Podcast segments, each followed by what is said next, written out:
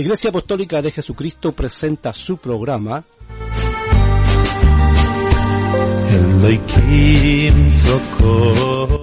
Apología Cristiana, un programa para la defensa de la fe.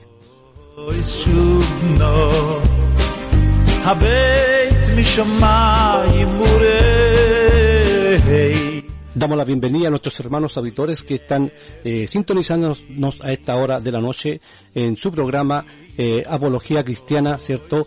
Eh, un programa para la defensa de la fe dirigida por nuestro obispo Alex Basaur y nuestro hermano diácono Salvador Caballero. Que el Señor le bendiga, obispo.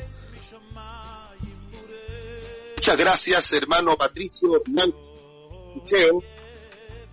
Doy gracias a Dios por la bendición de poder estar una vez más en este maravilloso canal online que ha tenido una linda y amplia acogida en el mundo evangélico, llevando hermosas alabanzas, también preciosos programas. Así es que muy felices, habíamos tenido unos pequeños problemitas para poder salir al aire, pero gracias a Dios esperamos que todo ande bien, se han solucionado y hoy día tenemos un programa en donde vamos a aprender muchísimo sobre la persona de nuestro Señor Jesucristo y mi colaborador está listo y me gustaría darle también una oportunidad para que saludara a todos los auditores. Dios lo bendiga, hermano Salvador Caballero. Eh, bendiciones para todos los santos, todos los que están preocupados de sintonizar este programa eh, en vivo y en directo. Eh, saludo en el nombre de nuestro Señor Jesucristo y esperamos que esta enseñanza que se irá a desarrollar en esta noche pueda ser de bendición para todos los que escuchan tan fervientemente este programa en el nombre de Jesús. Amén. Amén. Muy bien, entonces el día de hoy vamos a abordar el tema que hemos titulado Los oficios de Cristo. Eh, vamos a hablar de Cristo como profeta, como sumo sacerdote y como rey. Y queremos invitar a todos los que están en sintonía a estar pendientes a lo que vamos a ir tratando, a lo que vamos a ir conversando. Y si ustedes tienen a bien, eh, digamos, realizar alguna pregunta, alguna intervención, pueden entonces ponerse en contacto con nosotros. Nuestro hermano Patricio, que es el que está de alguna manera eh, dirigiendo todo lo que es el control de esta radio online de Shalom, él entonces estará recepcionando las correspondientes preguntas como lo ha hecho en muchas otras ocasiones. Así es que le vamos a dar la oportunidad a nuestro hermano Patricio para que una vez puesta la alabanza o antes como decida, pueda también informarnos cómo nuestros auditores pueden hacer llegar su respectiva pregunta. Adelante, hermano Patricio. Amén, amén, amén. Bueno, em, como siempre, las eh, la página del, Facebook de Radio Beck Chalón, que más, es la que tenemos más a mano, eh, el Messenger de Radio Beck Chalón y también mi WhatsApp personal, ¿cierto? Que algunos lo tienen, pero es más seguro el Facebook de la radio y el Messenger de la radio. Así que ahí estaremos recibiendo sus preguntas para luego ser contestadas por nuestros hermanos de el programa Apología Cristiana. Vamos a ir una alabanza para empezar con luego con el tema directo de el día de hoy, que es, es los oficios de Cristo. Y esta alabanza es de Nelson Net y se titula En Jesucristo hay poder.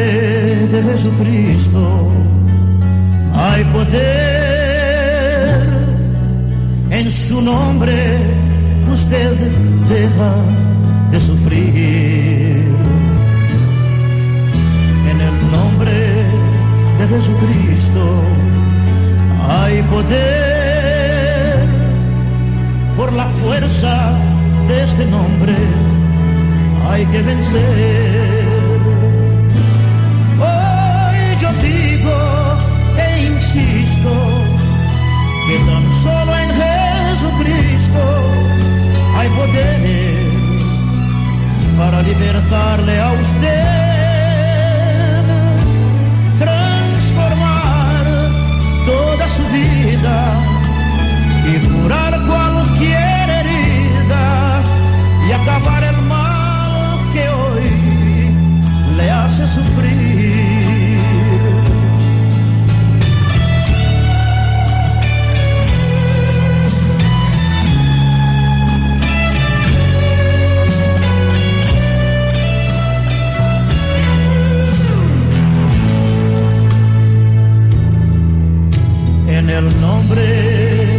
De Jesucristo hay victoria.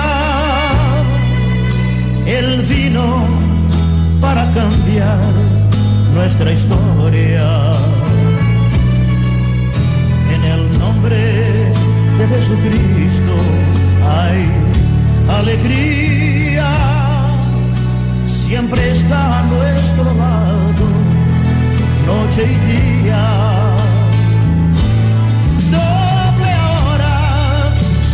sus rodillas, seque el llanto en sus mejillas y sonría, pues Jesús le ama a usted.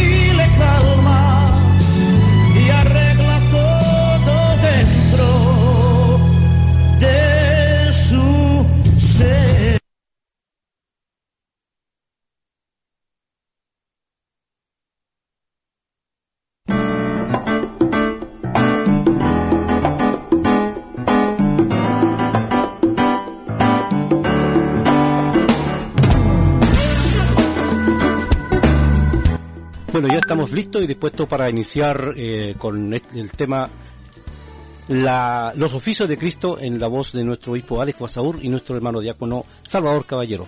Dios se le bendiga, hermano Salvador. Gracias. Bien, antes que nada tendremos que decir en esta noche que eh, los oficios de Cristo dan, dan para mucho, dan de verdad para mucho. Hay, tengo acá en carpeta varias preguntas que no sé si alcanzaremos a, a desarrollar con, con- durante este programa, pero de no ser así, eh, continuaremos la próxima semana. Entonces, a la derecha con la primera pregunta, ¿qué es un profeta? Bueno, vamos a partir ordenando un poco esta exponencia, mi que- querido hermano Salvador. Y antes Amén. de responder su pregunta, a manera de introducción, eh, vamos a decir que la teología, especialmente a partir de la reforma protestante, reconoce en Cristo tres oficios. Los oficios de profeta, de sacerdote y el oficio de rey. A estos tres oficios se le denominan también los, las tres dignidades de Cristo. Profeta, sacerdote, o también podemos decir sumo sacerdote y rey. Muy bien. Ahora, cada uno de estos oficios tiene un propósito fundamental. ¿Ya? Eh, esto lo estoy diciendo a manera de introducción por el hecho de que la pregunta con la cual eh, partimos, ¿cierto? A- precisa, digamos, una breve introducción. Estos Amén. tres oficios de los que vamos a hablar en esta noche, profeta, sacerdote y rey, tienen propósitos claramente definidos. Por ejemplo, el oficio de profeta es para salvarnos de la ignorancia producida por el pecado, toda vez que el profeta abre los ojos del entendimiento. Entonces, cuando hablamos de profeta, la función fundamental es salvarnos de la ignorancia producida por el pecado. Cuando hablamos de sacerdote, es para salvarnos de la culpa producida por el pecado. O sea, el profeta nos ayuda en el tema de la ignorancia, el sacerdote nos ayuda en el tema de la culpa. Y cuando hablamos de rey, hablamos para salvarnos del dominio del pecado. Entonces, el ser humano se encuentra con respecto al pecado en ignorancia, con respecto a pecado se encuentra en culpa delante de Dios y por supuesto también se encuentra bajo el dominio del pecado. Y para librarnos o salvarnos de la ignorancia, de la culpa y del dominio, es que Cristo adopta estas tres dignidades. Como profeta nos salva de la ignorancia, como sacerdote nos salva de la culpa del pecado y como rey nos salva del dominio del pecado. Hay que decir que estos oficios, eh, si bien es cierto, muchos estudiosos dijeron cosas parecidas antes de los reformadores, pero es a partir de los escritos de Calvino, de Lutero, de Lippe Melanchthon, de Ulrico Zwinglio, que estos estudios de los tres oficios comienzan a tomar fuerza, mucha fuerza, en los estudios bíblicos protestantes. Y, en los en los textos que ellos editaron y que hoy día los tenemos como parte del gran acervo cultural teológico, me refiero, por ejemplo, a las instituciones religiosas de Calvino, hay capítulos extensos que hablan de Cristo como profeta, sacerdote y rey. Entonces, cuando hablamos de los oficios, recapitulo este, esta introducción, decimos que los oficios de Cristo son profeta, sumo sacerdote, profeta para salvarnos de la ignorancia producida por el pecado, sacerdote para salvarnos de la culpa del pecado y rey para salvarnos del dominio del pecado. Ignorancia, culpa y dominio. Ese sería el objetivo por los cuales se alzan estas tres dignidades de Cristo. ¿Algún comentario, mi hermano Salvador? Eh, sí, em, hubo algún hombre elegido o levantado por Dios en el Antiguo o Nuevo Testamento que haya cumplido estas tres funciones, porque recuerdo yo, David fue declarado rey y también eh, ofició como, como profeta. Eh, el caso de, de Saúl también, pero no hay ninguno que haya oficiado estos tres cargos a la vez, como, lo, como es declarado Cristo. La excelencia de estos tres cargos en una sola persona y cumplidos como dignidades absolutamente eh, eh, correctas, eh, la tenemos precisamente en, o solamente en nuestro Señor Jesucristo, en nuestro Mesías, en nuestro ungido. Si bien es cierto, como usted bien dice, hermano Salvador, hubo hombres en la antigüedad que tuvieron algunas de estas excelencias, combinaron una o dos de ellas. por ejemplo, Melquisedec fue rey y sacerdote. En el caso de David, justamente, él es un profeta en el sentido de que muchas veces el espíritu de la profecía está en él y también fue un rey. Pero sin embargo, eh, en algunas ocasiones también falló como rey, como hombre. Eh, si bien es cierto, eh, David venció a Goliat, pero fue vencido por la concupiscencia y, y, Betsabé lo redujo a un bocado de pan. de tal manera que tenemos a muchos hombres que tuvieron estos, algunos de estos oficios, pero ninguno de ellos los cumplió con la excelencia que los cumple nuestro Señor Jesucristo. Bien. eh, ya abocándonos al, a la primera faceta de Cristo, que es la de profeta, eh, mi pregunta es, eh, la función más o menos usted la ha desarrollado, no sé si tiene argumento más, pero tengo una tercera pregunta acá. ¿Cuándo comienza la institución de los profetas? A ver, pero me gustaría si pudiese leerme las dos preguntas primeras. A lo mejor podemos, de alguna manera, complementar un poquitito más. ¿Cuáles serían las dos primeras preguntas? La primera es, ¿qué es un profeta? Y la segunda es, ¿cuál es la función que cumple un profeta? Bien, bueno, un profeta es un vocero que habla en nombre de Dios. es decir, una persona que es llamada por Dios para poder hablar en su nombre, para poder eh, transmitirle un mensaje a la nación, a una determinada familia, tribu, a un rey, pero en nombre directamente de Dios. Es decir, Dios llama al profeta para poder hablar en su nombre. Ahora bien, respecto de las funciones que tiene un profeta, son varias las funciones dentro de este ministerio profético. Por ejemplo, una de las funciones fundamentales es eh, confrontar la idolatría. El profeta siempre confronta la idolatría. La verdad es que el profeta confronta el pecado de la nación, confronta el pecado de los reyes, confronta el pecado de los sacerdotes, eh, pero fundamentalmente le toca enfrentar o confrontar la idolatría, porque nosotros sabemos bien que el pueblo hebreo estaba o vivía en un entorno que estaba rodeado por naciones paganas y permanentemente estaba esta inclinación al paganismo, a los cultos de la fertilidad de los dioses de Baal y la diosa de Acera.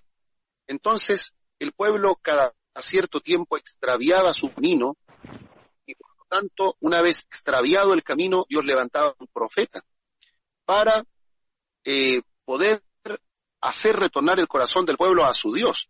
Y ahí tenemos, por ejemplo, un caso emblemático del profeta Elías, que desafió a los 450 profetas de Baal y los 400 profetas de Acera en el Monte Carmelo, de tal forma que confrontó directamente la idolatría.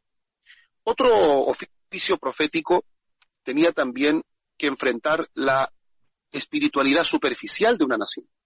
Esto sucedía toda vez que el pueblo a veces pecaba, un pecado tras otro, pero ellos pensaban que por ir al templo, pensaban que por llevar un animalito al templo, ellos estaban bien delante de Dios o podían de alguna manera eh, mantener contento a Dios.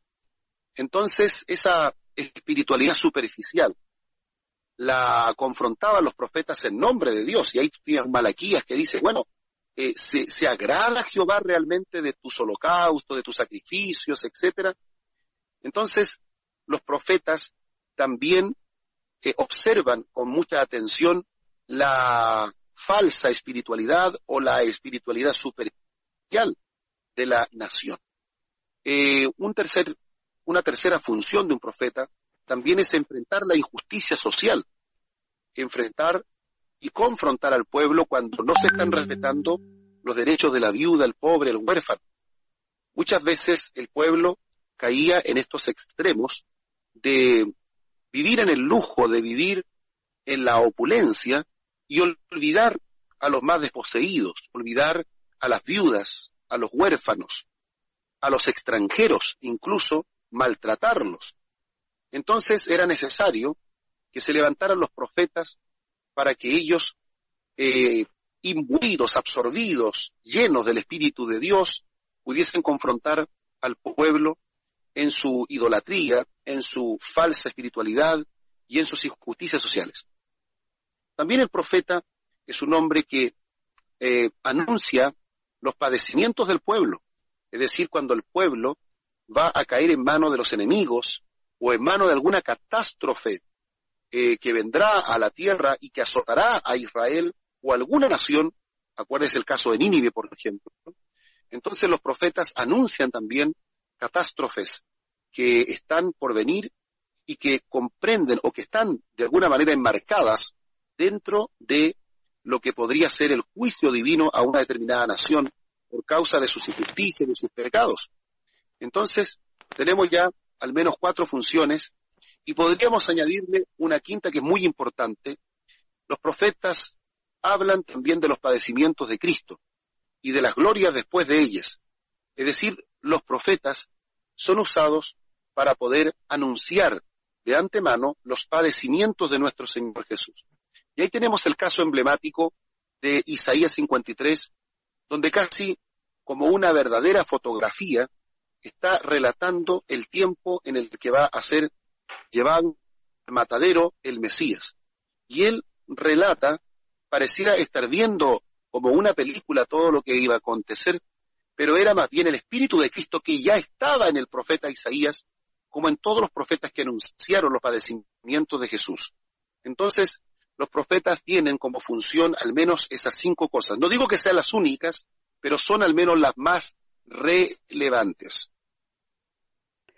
Eh, durante el periodo neotestamentario, eh, cuando se habla acerca de los profetas, otra de las funciones que tienen también es, de consolar a la iglesia. Correcto, correcto.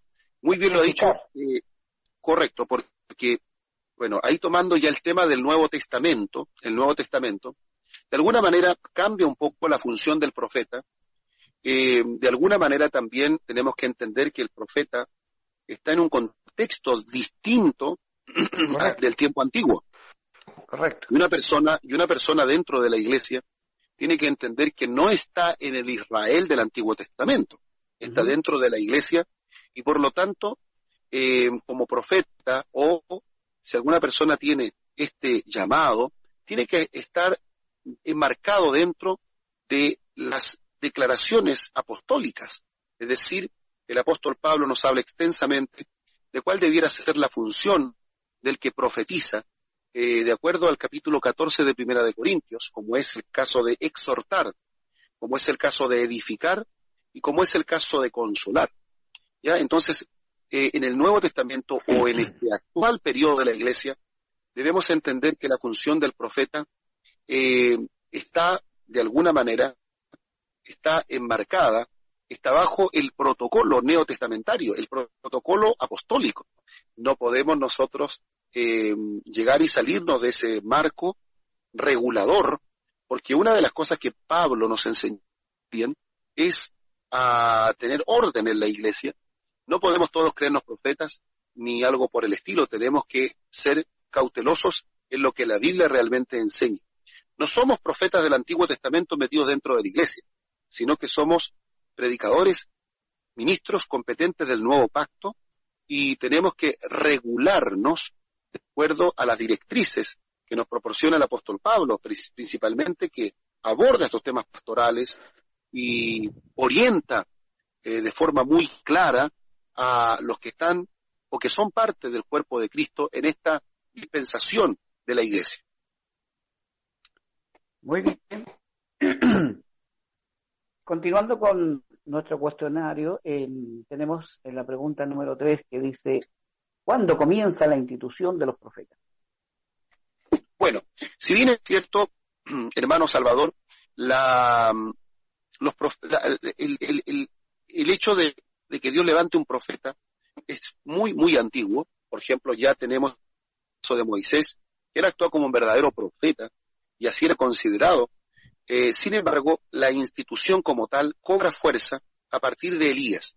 Así lo dirán grandes estudiosos, como por ejemplo los teólogos del Antiguo Testamento como Gerard Borram, que son grandes maestros que han estudiado y ellos señalan con toda claridad que la institución propiamente tal, eh, digamos, cuando hablamos de institución estamos hablando ya de un cuerpo reconocido como tal, eh, incluso con enseñanza, acuérdense de las famosas escuelas de los profetas, de los hijos de los profetas, estamos hablando ya en el periodo de Elías, donde vemos entonces que este movimiento profético que comienza mucho antes, está la idea de los videntes antiguamente, pero este movimiento de los profetas luego eh, pasa a, de alguna manera, a institucionalizarse. Entonces, los profetas ya fundan, por así decirlo, escuelas, que son como verdaderos institutos bíblicos del tiempo antiguo, donde se van formando también muchas personas, donde van aprendiendo la ley, aprendiendo eh, la Torá, y estos profetas cumplen este ministerio también pedagógico. Entonces, de acuerdo a los estudiosos, cuando hablamos de la institución de los profetas, eh, nos reímos puntualmente desde Elías hacia adelante. Eh, hacemos break o con una alabanza. Me parece muy bien. Yo creo que sí. Adelante. Ya. Amén. Vamos con una alabanza entonces. Esta es de Voces Juveniles. Puede ser feliz.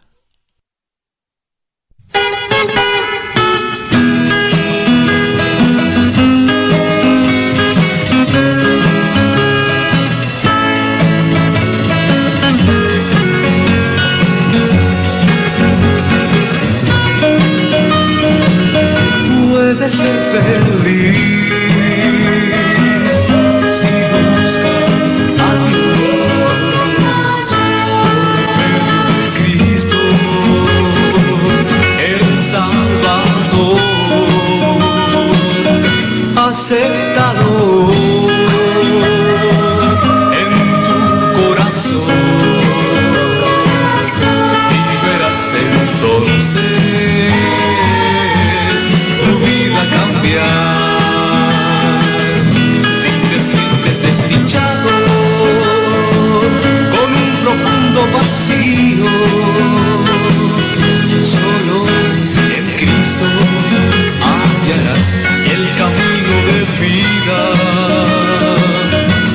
Acéptalo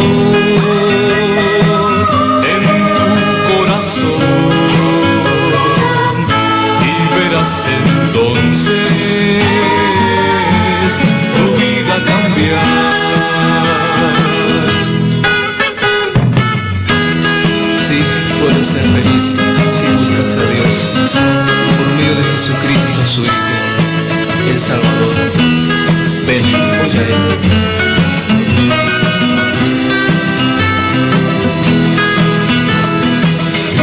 Acéptalo en tu corazón y verás entonces tu vida cambiar. Puedes ser feliz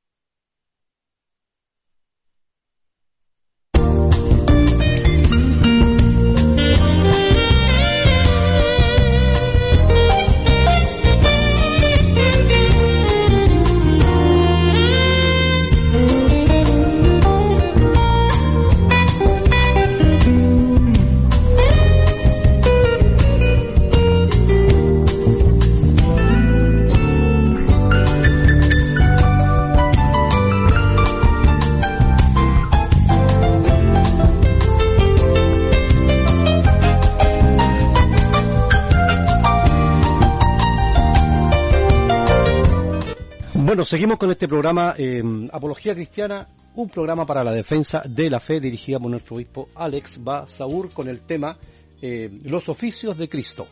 Eh, estamos eh, transmitiendo en vivo en directo a través de su radio Bet Shalom y usted puede hacer sus preguntas acerca del tema en el, en el chat de la radio, perdón, en el Facebook de la radio que es más seguro y en, en el Messenger de la radio Bet Shalom, en el muro, ya sea en el muro del Facebook de la radio o en el Messenger de Radio Becharón o en mi WhatsApp.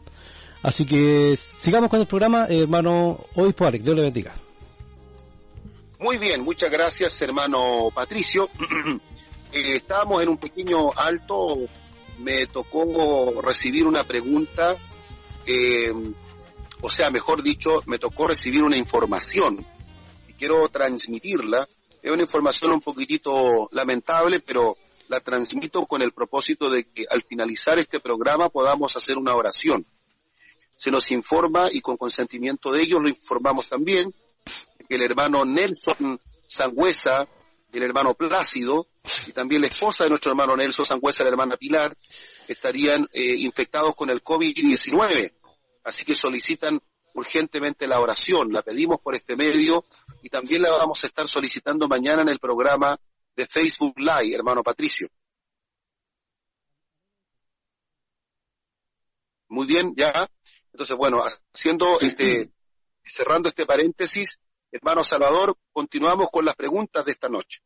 Bien, eh, tengo una cuarta pregunta acá.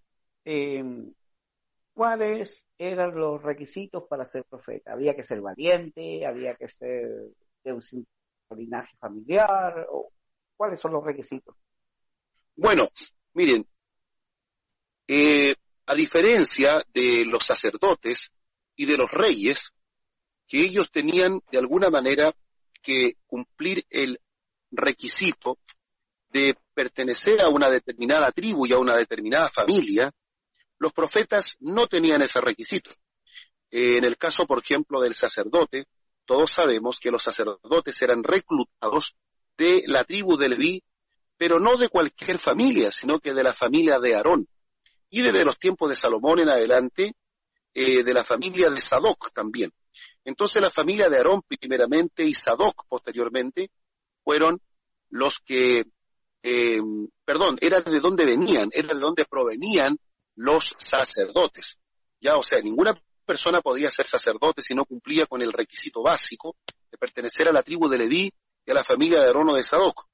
Cuando hablamos del rey, también está presente el, el, pedigrí, la genealogía propiamente tal de la persona que, por así decirlo, eh, está, como les dijera yo, eh, como postulante a, la realeza, ya porque los reyes sabemos nosotros a través del pacto davídico, es decir, del pacto que Dios hizo con David, que Dios de su descendencia siempre levantaría a los reyes, eh, el rey tenía que provenir de la tribu de Judá y también de la casa real de David.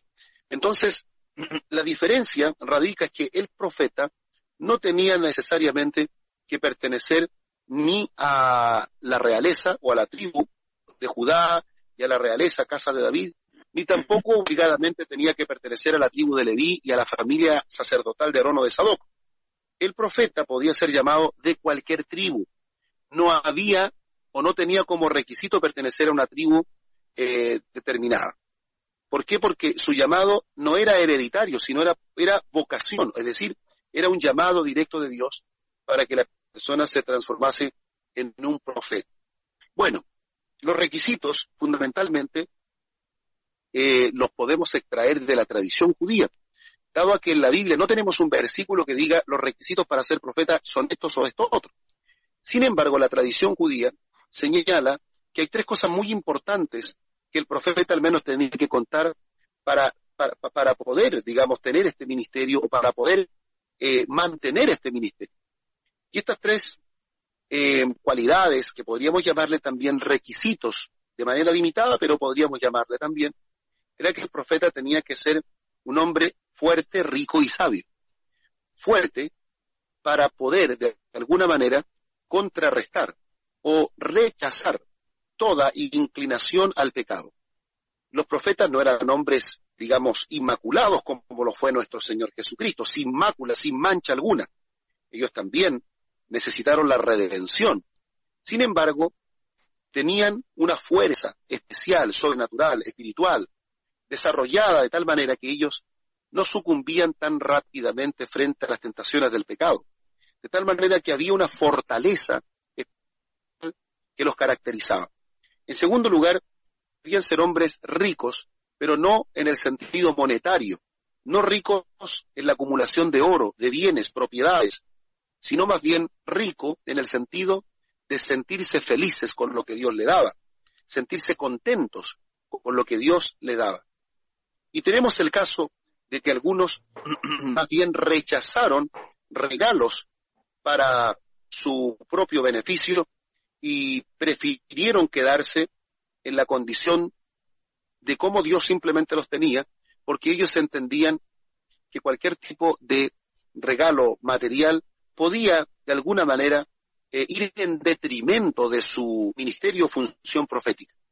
Los profetas tenían que ser felices con lo que Dios les otorgaba, porque si te imaginas a un profeta infeliz con lo que tiene, lo más probable es que va a usar el profetismo eh, de forma incorrecta como lo usó Balaam, eh, que para poder de alguna manera eh, utilizar sus dotes proféticos tenía que estar incentivado mm. por un eh, por los regalos que le otorgaba el rey Barak.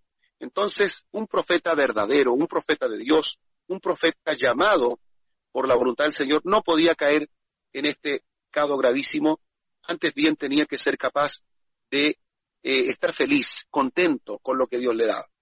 Y finalmente, el profeta tenía que ser también un hombre sabio.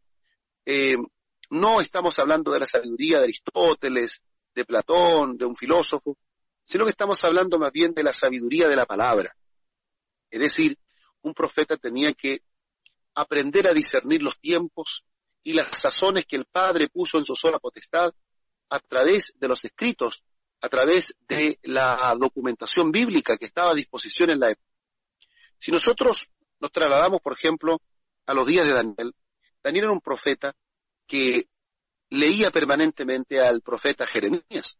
Y dice el capítulo 9, versículo 1 y 2, que Daniel comenzó a, estudiar los libros del profeta Jeremías y darse cuenta que la cautividad duraba 70 años y luego comenzó a orar por restauración. Los profetas no podían ignorar la palabra, no podían ignorar la ley de Moisés. Todas sus sentencias tenían que tener base en la voluntad de Dios expresada en la ley de Moisés. De tal manera que resumiendo, hermano Salvador, los profetas tenían que ser fuertes, ricos y sabios. Fuertes para contrarrestar el pecado, ricos para poder ser felices con lo que tenían y sabios para conocer la Torá, la ley de Moisés. Eh, excelente respuesta. Eh, ¿Se ha fijado usted de que cada vez que Dios llama a un profeta en el Antiguo Testamento, por lo general los profetas o los llamados a ser profetas como que rehusan el llamado.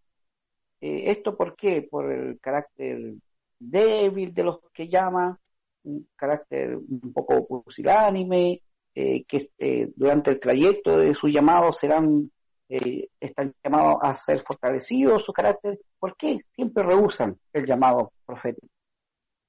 Bueno, a lo mejor de alguna manera tenemos una respuesta en la palabra de Jesús, cuando él dice que, eh, más bien hablando del fin de un profeta, siempre está a morir en Jerusalén. Eh, yo creo que la respuesta a esa pregunta tiene que ver precisamente porque el profeta, al tener un mensaje de confrontación con el pecado de la nación, con la superficialidad de su espiritualidad, eh, confrontar a los reyes incluso, eh, confrontar el pecado, confrontar la idolatría, la injusticia social, etcétera, este era un ministerio bastante difícil. Eh, no eran muy bien recibidos, eran personas que se transformaban en verdaderos dolores de cabeza para el pueblo que caía en el relajo, en el lujo y en el abandono de la ley.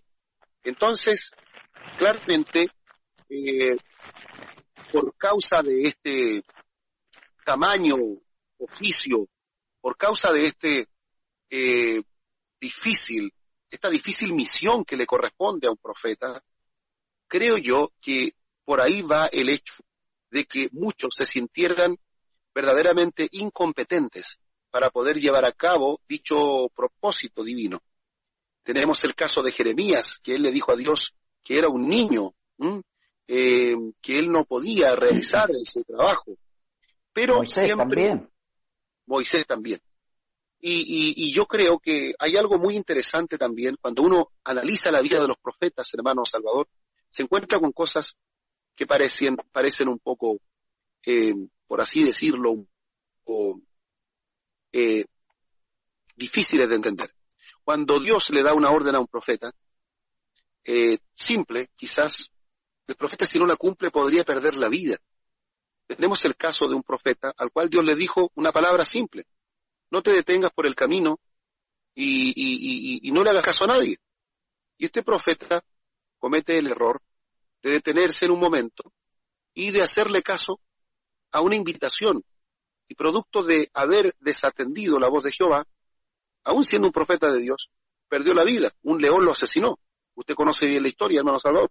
Sí, sí, sí. Entonces, tenemos eh, el caso de que los profetas, además, cuando Dios le ordena, incluso les ordena cosas que a veces estarían fuera de nuestra propia lógica. Por ejemplo, Dios le ordena a Oseas que se case con una mujer prostituta, que tenga hijos con ella, que la ame, y le advierte el Señor que ella le será infiel. En otras palabras, el profeta Oseas será un hombre eh, muy enamorado de su mujer, pero su mujer permanentemente estará con otros hombres. Y aún así el profeta, Dios le pide que la perdone y que la vuelva a llamar, que la vuelva a recibir. Y de alguna manera eh, nosotros podríamos pensar que ese mandamiento de parte de Dios, o seas cásate con una mujer prostituta, pareciera algo absolutamente contraproducente con el llamado. Sin embargo, a veces Dios hacía que sus profetas tuviesen que tomar decisiones o Dios les ordenaba situaciones difíciles. Recuerdo otro caso, por ejemplo, como al profeta Isaías, que se le pidió que anduviera desnudo por algún tiempo, creo que fueron cerca de dos años en Jerusalén. Al profeta, al profeta Ezequiel se le dijo en un momento que, que cociera su comida con excremento humano.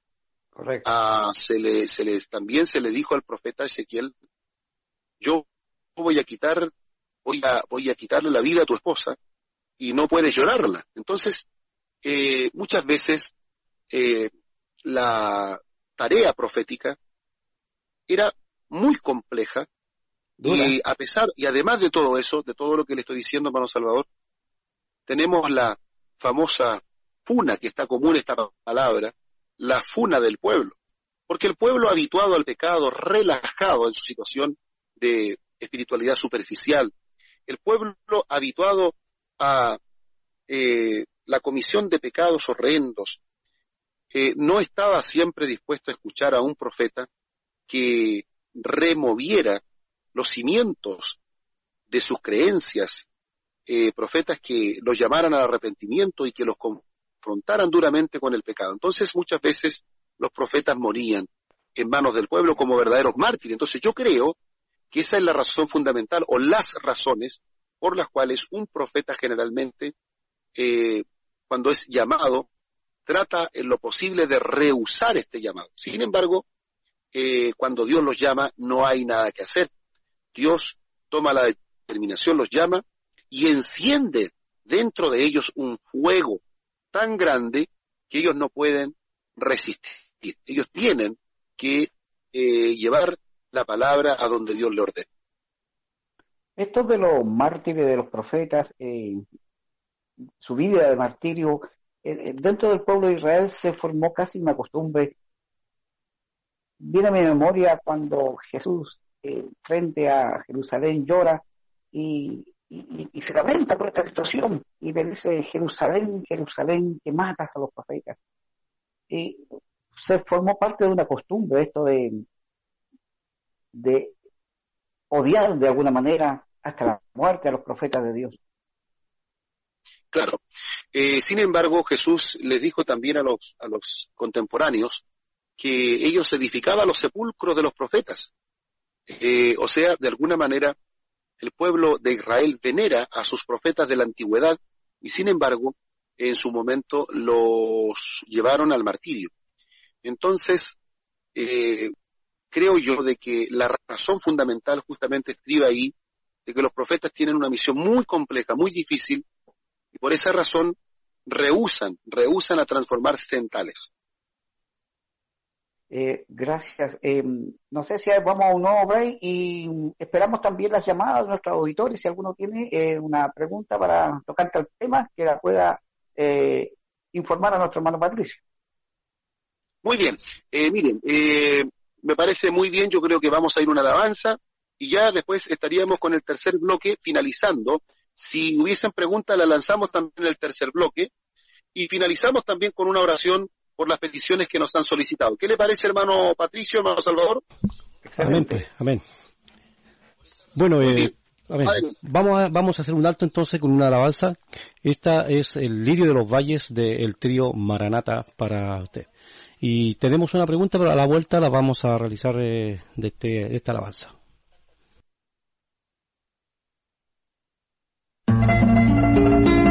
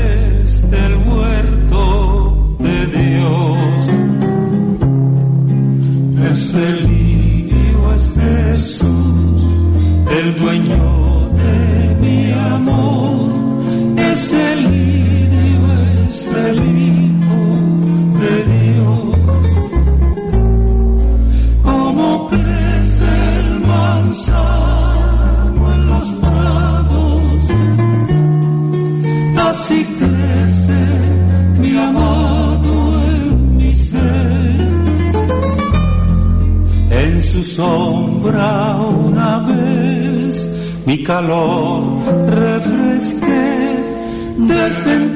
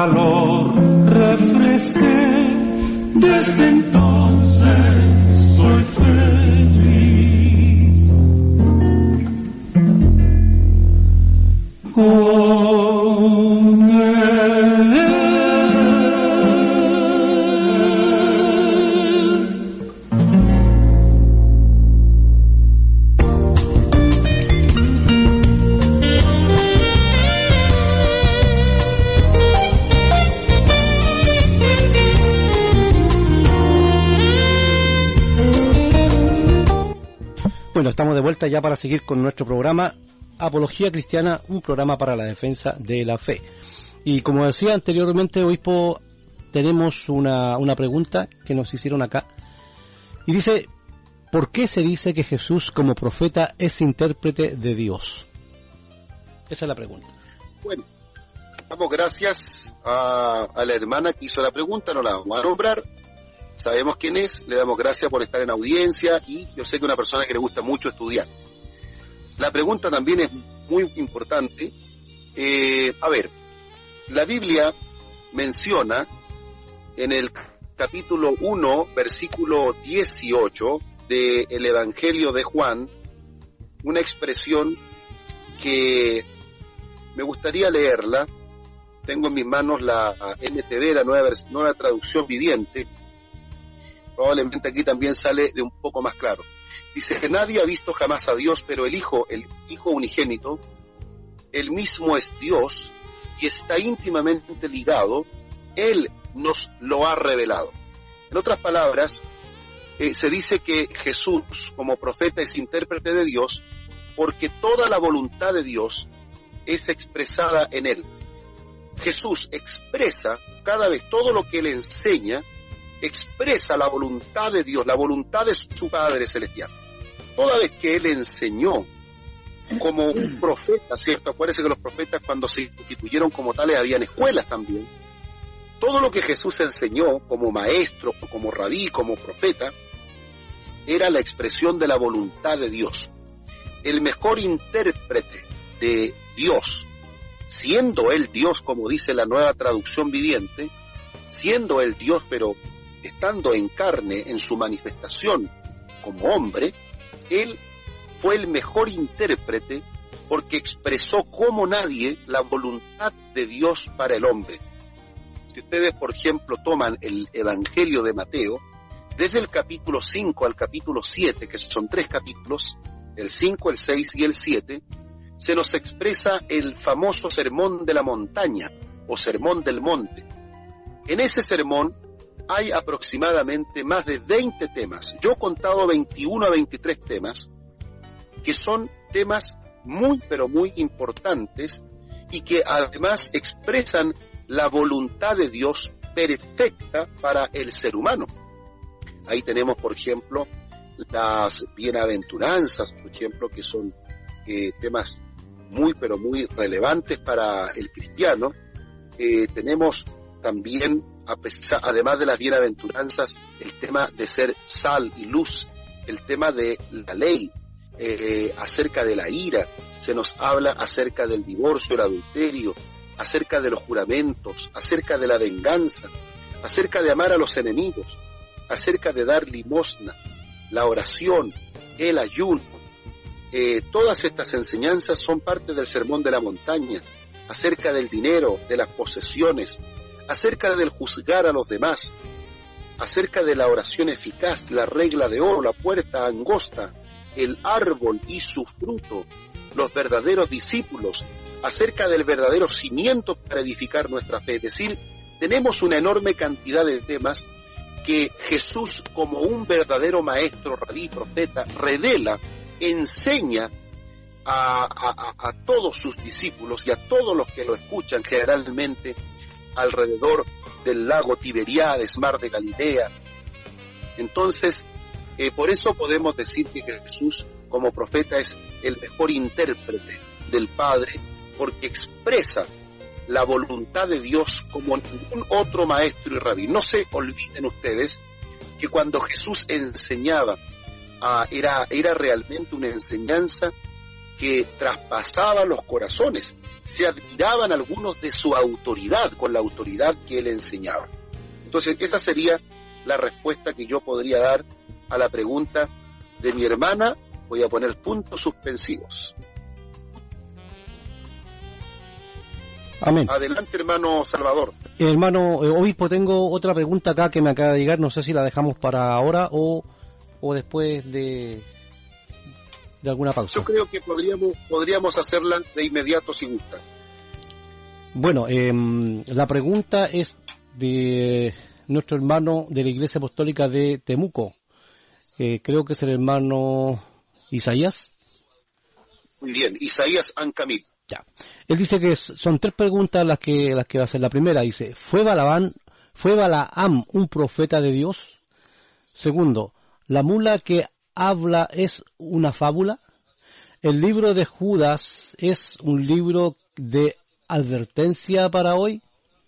Saludos, dice del hermano Isaías San Camilo. Muy bien. A ver, eh, respecto a Balaam, podríamos decir que si nosotros leemos su historia, la historia de Balaam es un poquitito confusa, pero cuando abordamos los primeros capítulos, nos damos cuenta que Balaam tenía un contacto con Dios. La tradición judía dice que Balaam fue el único profeta fuera de Israel a quien Dios le habló. Nosotros vemos que hay un trato de Dios con Balaán. Dios le dice a Balaán que no vaya a maldecir Israel. Eh, de tal manera que vemos que Balaán cumplió una función profética. Podríamos decir entonces que en un comienzo Balaam sí, a lo mejor calificó como un profeta de Dios, eh, como una excepción a la regla, dado que los profetas generalmente eran tomados del mismo pueblo hebreo. Pero como una excepción a la regla, él pudo, en un comienzo, eh, también ser un vocero de la voluntad de Dios. Sin embargo, puesto que Balaam trastornó su propio camino, entonces luego Balaam le dio un consejo al rey Balac para hacer caer a Israel. Balaam estaba preocupado de lo que el rey Balac le podía dar.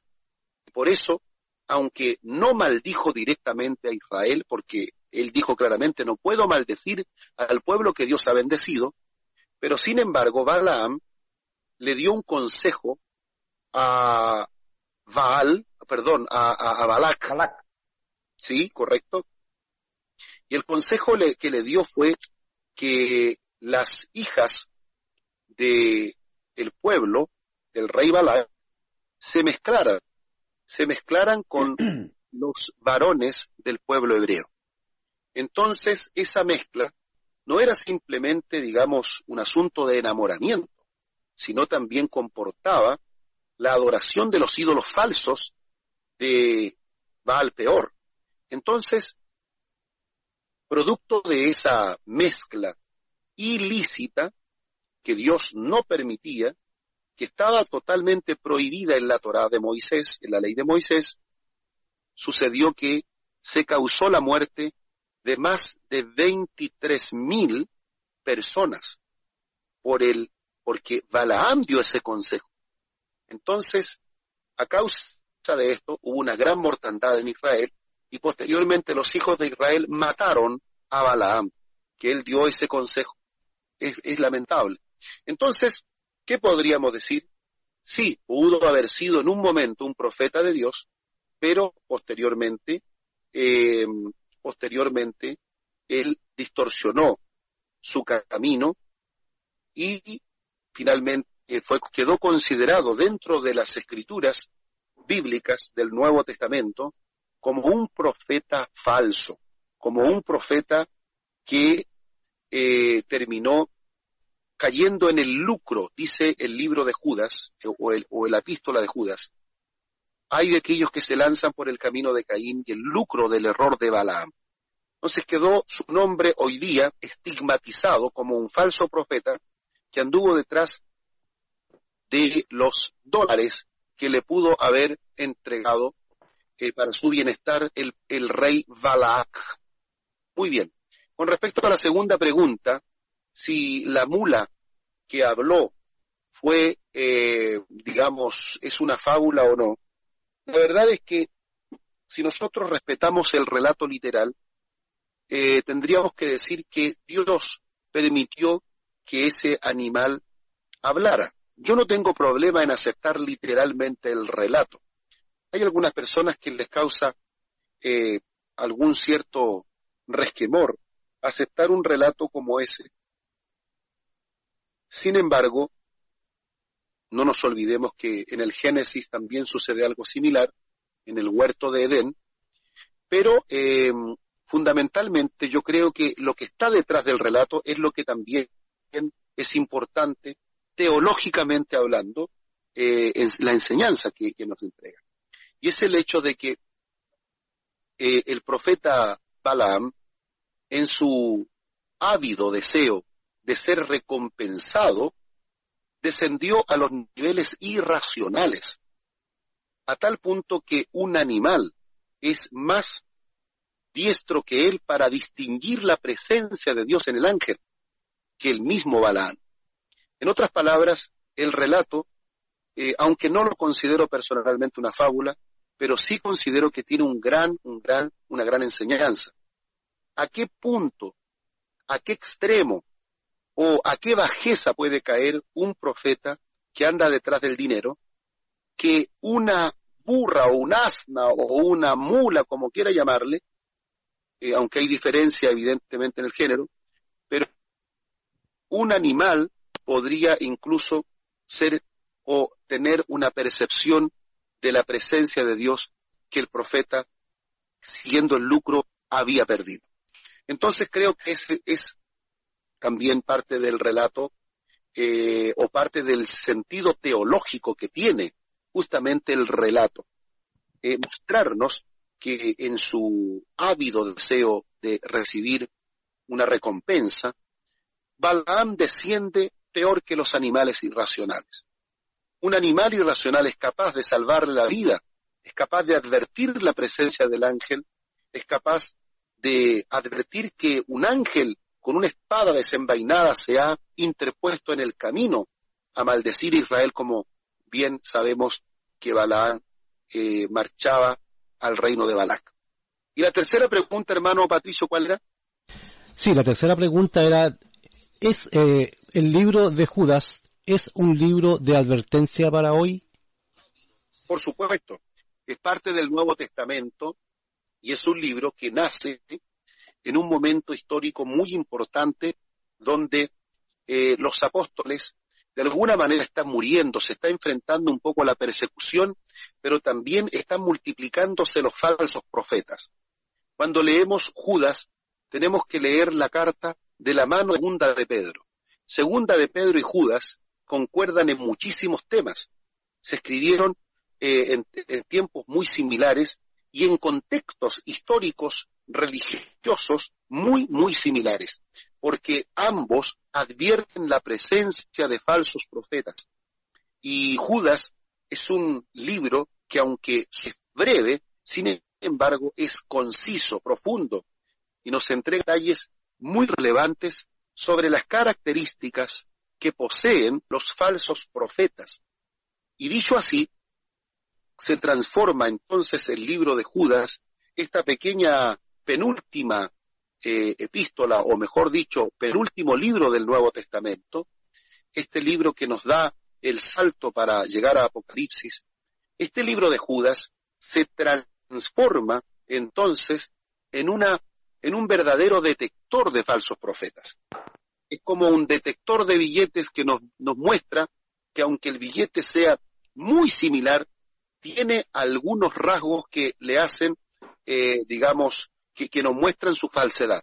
Entonces, el libro de Judas viene a detectar o viene a entregarnos eh, el marco referencial a través del cual vamos a detectar con facilidad a los falsos profetas que se introducen encubiertamente dentro de las iglesias y que ya para el término del siglo I había muchísimos rondando por ahí. Por lo tanto, es un libro absolutamente contingente, es un libro que tenemos que valorarlo con mucho aprecio porque jugó un papel fundamental en la advertencia de los falsos profetas en los tiempos primitivos y lo sigue jugando hoy día para poder ver que hay muchos que se lanzan por el camino de Caín, en la envidia, eh, eh, en el daño a su hermano, en el lucro, en el error de Balaán, y perecen en la contradicción de Coré, como lo dirá el mismo libro. ¿Hay alguna otra pregunta, hermano Patricio, que le hayan hecho auditores? Eh, no, pues hasta el momento no tenemos más preguntas. Esas serían las que tenemos. Damos gracias entonces a la hermana y al hermano que nos hicieron las preguntas para esta noche.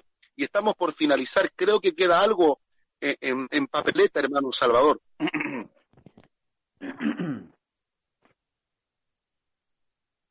Excelentes respuestas para interesantes preguntas.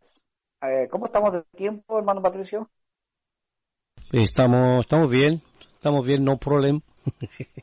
¿Acaso hacer otras preguntas? Sí, cómo no. No hay problema. Si gusta, vamos a una pausa a una pausa musical y volvemos. ¿Le parece? Muy bien, sí, me parece bien. Una pausa musical y volvemos. Bueno. Con la última fase de este estudio bíblico titulado Los oficios de Cristo, eh, profeta, sumo sacerdote y rey. Hoy día hablamos del profeta. Así es que vamos a la música, hermano Patricio. Amén. Esto es eh, Camino a Canaán de Osvaldo Cuadros.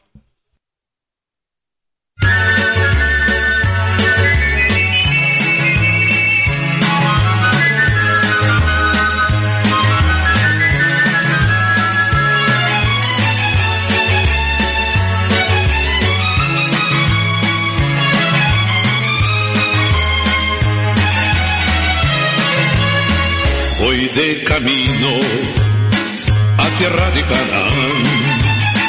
Voy de camino a tierra de Canaán. Voy de camino a tierra de Canaán. Sí. Voy de camino, gloria y aleluya, a tierra de Canaán. A tierra de Canaán, aleluya, a tierra de Canaán tierra de Canaán, a tierra de Canaán. Es difícil llegar, pero yo voy de camino. Es difícil llegar, yo voy de camino. Es difícil llegar, pero yo voy de camino. Voy de camino, gloria y aleluya, a tierra de Canaán. A tierra de Canaán, aleluya, a tierra de tierra de Canaán, aleluya, a tierra de Canaán. Si vivimos por fe, venceremos a Satán. Si vivimos por fe, venceremos a Satán. Si vivimos por fe, venceremos a Satán. Sí, venceremos a Satán. Gloria y aleluya a tierra de Canaán.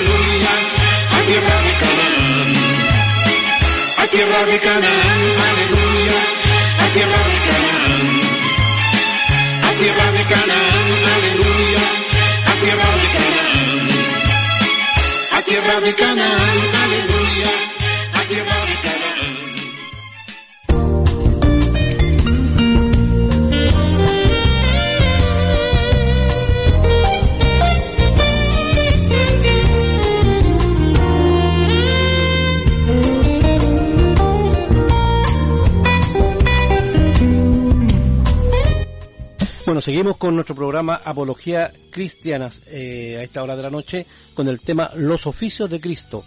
Eh, seguimos con nuestro hermano Salvador Caballero, hermano Salvador. Bien, ha estado toda la charla interesantísima. Hemos podido aprender bastante de, este tema tan interesante que son los oficios de Cristo. Eh, para concluir nuestro temario de hoy, tenemos una pregunta de alguna manera doble. En primer lugar, ¿por qué decimos que Jesús fue un profeta? Y luego, si afirmamos esto, que Jesús fue un profeta, preguntamos, eh, ¿hay profecías en las palabras de Jesús? Muy bien. Bueno, eh, en primer lugar, tenemos que decir que Jesús fue un profeta, primero que todo, la Biblia lo dice con toda claridad. En Mateo 21, 11, Lucas 7, 16, Juan 4, 19, se le llama categóricamente profeta, el profeta de Nazaret. Entonces, primero que todo, los textos del Evangelio lo respaldan como profeta. En segundo lugar, Moisés cuando habla del que va a venir, señala en el capítulo 18 de Deuteronomio que Dios le levantará un profeta como él. Entonces, acuérdense lo que le dijo, le dijeron a Natanael, hemos encontrado aquel de quien habló Moisés. Y Moisés había hablado justamente de un profeta que se levantaría como él. Entonces, está respaldado por la misma escritura. Pero no solo eso. Jesús como profeta cumple con todos los requisitos de un profeta antiguo. Así como el profeta era ungido, Jesús fue ungido en su bautismo con el Espíritu Santo. Y así lo dice claramente el capítulo 10 de Hechos, que Jesús fue ungido con poder para hacer obras, señales y milagros. Tenemos también el caso de que Jesús entrega enseñanzas con autoridad. Él es capaz de decir, habéis oído que Moisés dijo, mas yo os digo esto. Entonces, la autoridad con la que él habla no la puede tener si no fuese un profeta realmente en el completo sentido del término. Además de eso, Jesús es un enseñador tan grande como los maestros y profetas antiguos. De tal forma que todo lo que Jesús enseña eh, puede decirse claramente que está realizando una actividad de profeta en el ámbito pedagógico. de tal forma que lo que él habla está respaldado por Dios. Por eso que le preguntan, ¿con qué autoridad tú dices estas cosas? Entonces, él claramente puede ser llamado profeta. Y la otra pregunta que usted hace, mi hermano Salvador, él claramente hay palabras proféticas dentro de sus expresiones.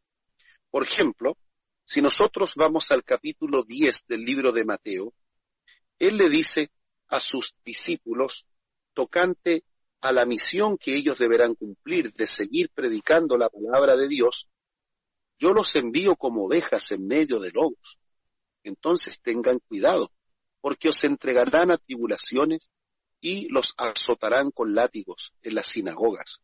Serán sometidos a juicios delante de gobernantes y reyes por ser mis seguidores, pero esa será una oportunidad para que les hablen a los gobernantes y a otros incrédulos acerca de mí. Cuando los arresten, no se preocupen de cómo responder o qué decir.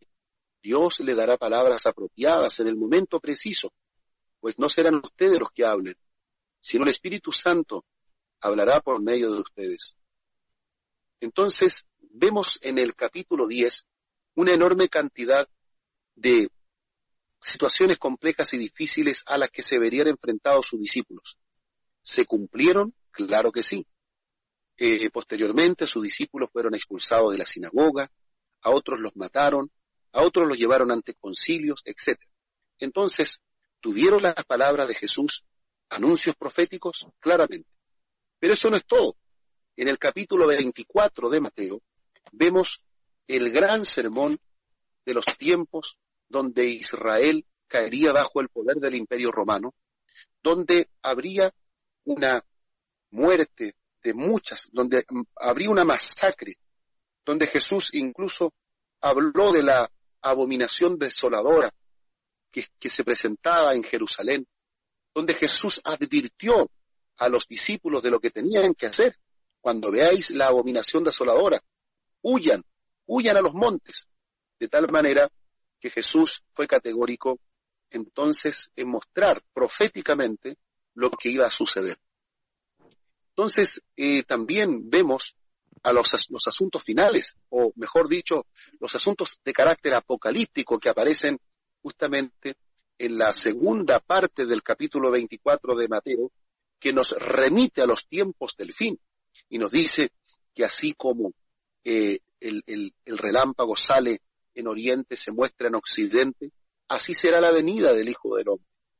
Eh, se oscurecerá la luna, el sol. Entonces, eh, las potencias de los cielos serán conmovidas y veréis al Hijo del Hombre, ¿cierto? Viniendo la gloria de su Padre. Todo eso es expresión profética. Todas esas, ah, esas expresiones, alocuciones que tiene nuestro Mesías son de carácter profético de tal manera que eh, podemos decir que él fue un profeta y que sus palabras también tuvieron eh, premoniciones, eh, advertencias, pero también claramente una visión de lo que va a ser el futuro. Así es que creo yo de que Jesús, cierto, cumple cabalmente este oficio profético y ahora ahora, cierto, que Él no nos está predicando desde el cielo, sí ha dejado a la iglesia para que la iglesia continúe la misión de declarar la verdad, de poder anunciar lo que vendrá y de poder también confrontar eh, a este mundo con la voluntad de Dios para que el mundo pueda arrepentirse y buscar al Señor con todo el corazón. Entonces nosotros estamos de alguna manera hoy día asumiendo en cierta forma ese ministerio profético que nos ha sido encomendado y que nosotros tenemos que hacerlo no sobre la base de nuestros sentimentalismos personales o emociones personales o presunciones de profeta de carácter personal, sino tenemos que hacerlo con base en la profeta mayor que es la palabra de nuestro Dios. ¿Qué le parece, Salvador? Excelente. Y hemos llegado ya al final de nuestro temario. Eh, estamos, estaremos despidiendo ya nuestro programa a estas horas de la noche. Muy bien. Eh, para concluir, darle las gracias a todos los hermanos que se atrevieron a preguntar y a los que estuvieron calladitos, no importa, no se preocupen, pero esperamos que haya sido una jornada de mucho aprendizaje, que haya podido este tema clarificar, eh, ¿por qué no decirlo? A lo mejor ideas equivocadas, si en algo ha contribuido nuestra exponencia, eh, nos sentiremos muy agradecidos y honrados de parte de Dios de haber alcanzado con este tema algunos corazones. Pero tenemos ahora una tarea importante, es la tarea de orar por nuestra hermana Pilar, por Nelson Sangüesa y por nuestro hermano Plácido, porque ellos eh, contrajeron el COVID-19 y necesitan la oración, la intercesión nuestra. Así es que, hermanos míos, vamos a orar al Señor y después de esto nos despedimos. Amén. Padre eterno, Dios Todopoderoso, en esta noche queremos interceder por la vida de nuestro hermano Nelson Sangüesa, su esposa Pilar y también el padre Plácido Sangüesa. Señor, queremos rogarte que en tu misericordia extiendas tu mano de sanidad, tu mano de protección, extiendas tu manto, tu cobertura, para que nuestros hermanos puedan ser sanos, puedan restaurarse, para que la salud en ellos sea restaurada. Dios Todopoderoso, te rogamos con humildad que pongas tu bendición sobre sus cabezas. Ayúdales para que esta difícil experiencia termine siendo para ellos una prueba en victoria. Señor, oramos e intercedemos por la vida de nuestros hermanos rogando que tu mano protectora esté sobre ellos en el glorioso nombre del Señor Jesús. De la misma forma, te agradecemos por habernos permitido el privilegio de compartir esta enseñanza con la audiencia de la radio Bet Pedimos tus bendiciones para esta sintonía, para todos los que componen el equipo de trabajo de esta radio, para los distintos programas que se dan cita en este lugar para llevar una palabra de aliento, de consuelo, para los hermanos que están a cargo de este trabajo, para nuestro hermano Patricio, que de forma gentil, abnegada, de forma absolutamente desinteresada, está trabajando al Señor y está llevando este ministerio que ha servido y que ha dado tanto fruto en la vida de quienes escuchan. Te damos gracias, Señor, por habernos permitido finalizar un nuevo programa en el glorioso nombre de Jesucristo. Amén y amén.